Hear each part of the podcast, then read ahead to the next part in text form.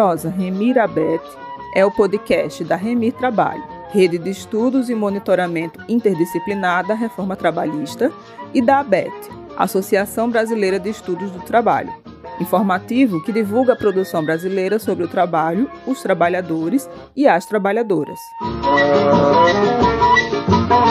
A prosa Reni Abete continua com a agenda em homenagem às mulheres, neste que é o mês do Dia Internacional da Mulher. Esse é o episódio 3 da série Conta Pra Gente. Durante todo o mês, nossas pesquisadoras estão nos trazendo reflexões sobre os dados, análises e descobertas por elas encontradas ao longo dos anos. Neste podcast, contamos com Bárbara Castro, professora e coordenadora do programa de pós-graduação em Sociologia da Unicamp, além de pesquisadora associada ao Núcleo de Estudos de Gênero, PAGU.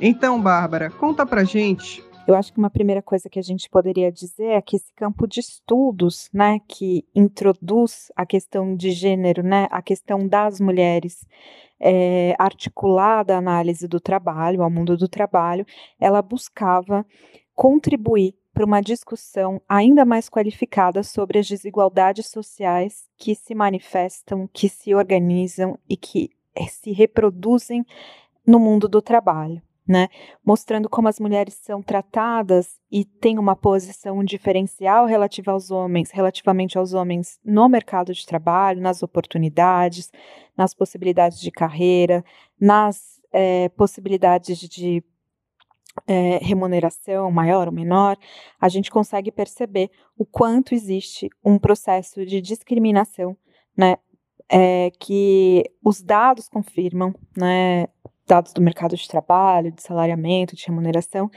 é, de posição na ocupação, de progressão na carreira, né, que confirmam é, a reprodução dessa desigualdade com base numa discriminação ativa de gênero, né? Então, é importante que sempre que a gente trate da questão das mulheres e do trabalho no Brasil, a gente pense também que é, existem outras camadas né, de desigualdade a serem endereçadas. É, acho que é importante enfatizar que as mulheres, relativamente aos homens, se concentram mais na informalidade e as mulheres negras, relativamente às mulheres brancas, se concentram ainda mais no mercado de trabalho é, informal. Né? Isso tem um impacto muito grande é, no contexto das desigualdades socioeconômicas no Brasil, né? Porque para além de uma remuneração pior, né, do que os outros grupos que estão inseridos em ocupações mais formais, no mercado de trabalho mais formais, isso significa que a grande maioria das mulheres que atuam no mercado formal de trabalho e com preço maior ainda quando a gente olha para as mulheres negras, né, estão é, dissociadas, né? Elas estão sem a proteção é, das leis trabalhistas e das leis sociais que são articuladas, né, das contribuições sociais que são articuladas às leis trabalhistas, né, é, e isso tem um impacto muito considerável sobre as trajetórias dessas mulheres, né, especialmente a gente poderia tratar disso de uma maneira mais universal, pensando quanto elas não têm é, acesso à aposentadoria, quanto elas não têm acesso à licença saúde, né? Mas no caso das mulheres ainda tem um adicional da questão da maternidade, no caso dessas mulheres terem filhos, né? O quanto essas mulheres também não têm direito à licença maternidade, a despeito disso está publicizado em lei. Então, acho que esse é um primeiro elemento para se destacar, né, que as desigualdades de gênero, elas importam para pensar as desigualdades sociais é, às quais essas mulheres estão submetidas, né, é, e que importam num desfrute desigual é, dos direitos que estão estabelecidos para a classe trabalhadora. E aí, lembrando sempre que o conceito de divisão sexual do trabalho, cunhado pelas materialistas francesas, entre as quais destaco Danielle Kergoat e Hélène Irata, ele justamente ajuda a gente a entender esse processo histórico e social de construção de nichos, né, em, nas quais, nos quais é, mulheres e homens atuam, né? Então existe aí uma separação entre as tarefas nas quais as mulheres estão mais concentradas, que geralmente tem a ver com é, atividades relacionadas aos cuidados, atividades relacionadas à comunicação, né? Enquanto que os homens estariam mais concentrados em tarefas ou atividades que exigiriam mais concentração ou mais força física, por exemplo, para falar só de algumas características gerais, né? Habilidades e competências que são socialmente esperadas, né? De homens e de mulheres. É, mas que essa separação, né, que é realizada entre tarefas é, nas quais os homens se concentram, atividades nas quais as mulheres se concentram, elas não, não existe apenas uma separação, mas também existe uma hierarquização entre esses tipos de tarefas, né?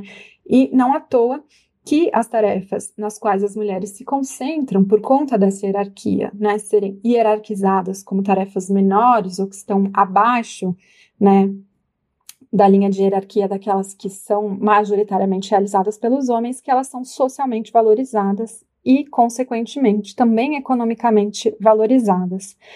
É, o conceito de divisão sexual do trabalho também nos ajuda a desinvisibilizar os trabalhos que são realizados pelas mulheres de maneira não remunerada, né?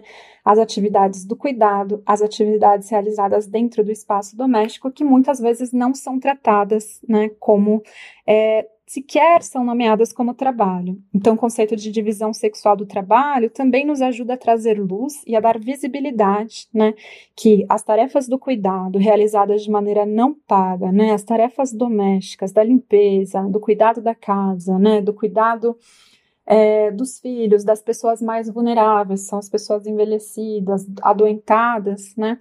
Esse trabalho é muitas vezes tido como não trabalho e, é, em sua grande maioria, é, uma grande parte do tempo também não é reconhecida socialmente e sequer é remunerada, né? É, e acho que por fim valeria a pena dizer que acho que um, um, terceiro elemento que a gente pode deveria destacar quando pensa em mulheres e mercado de trabalho é no debate justamente sobre articulação ou a possibilidade, né, de se organizar uma distribuição de usos do tempo melhor entre homens e mulheres, especialmente por conta né, dessa construção social que lega as mulheres o cuidado dos filhos, da família, da casa. Existe uma sobrecarga que a, a qual essas mulheres estão submetidas, né, as, é, uma sobrecarga de trabalho pago com um trabalho não pago, não remunerado, né? E ainda outra, outro conceito super interessante que é o de carga emocional, né, que nos ajuda a entender também o quanto essas mulheres estão o tempo inteiro, mesmo enquanto estão fazendo o trabalho pago, né? É, pensando no trabalho não pago, pensando nas tarefas domésticas, pensando no trabalho dos cuidados e no quanto esse trabalho emocional também é invisibilizado, né?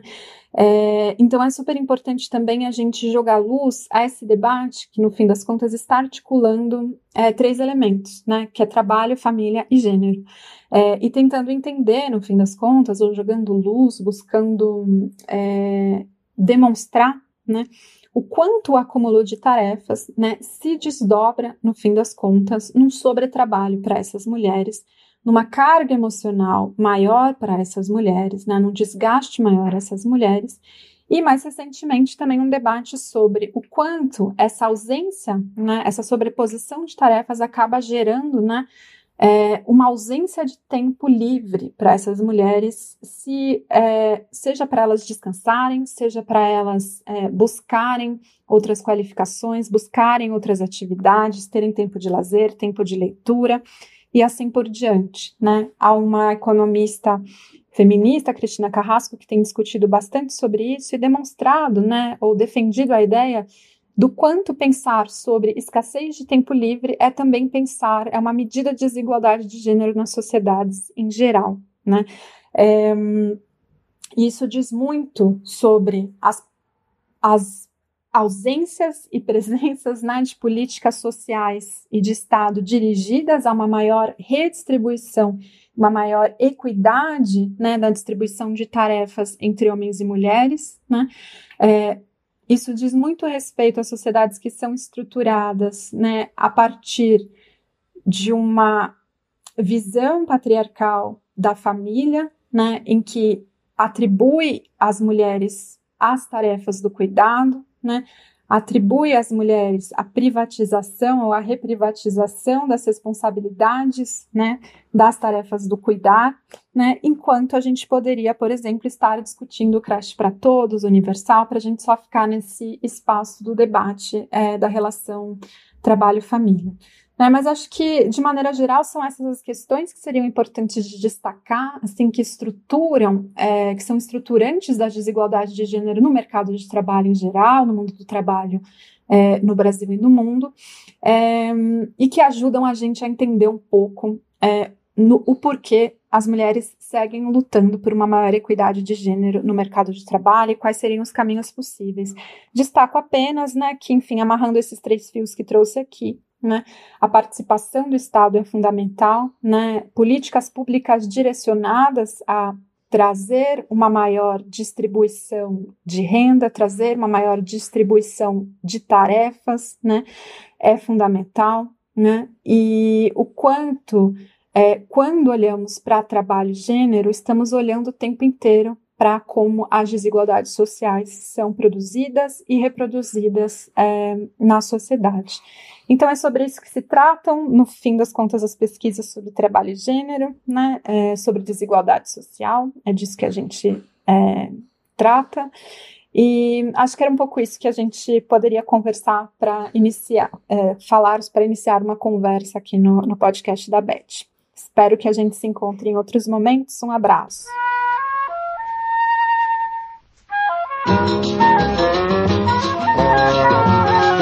Prosa Remir Abet é o podcast da Remir Trabalho, rede de estudos e monitoramento interdisciplinar da reforma trabalhista, e da ABET, Associação Brasileira de Estudos do Trabalho, informativo que divulga a produção brasileira sobre o trabalho, os trabalhadores e as trabalhadoras.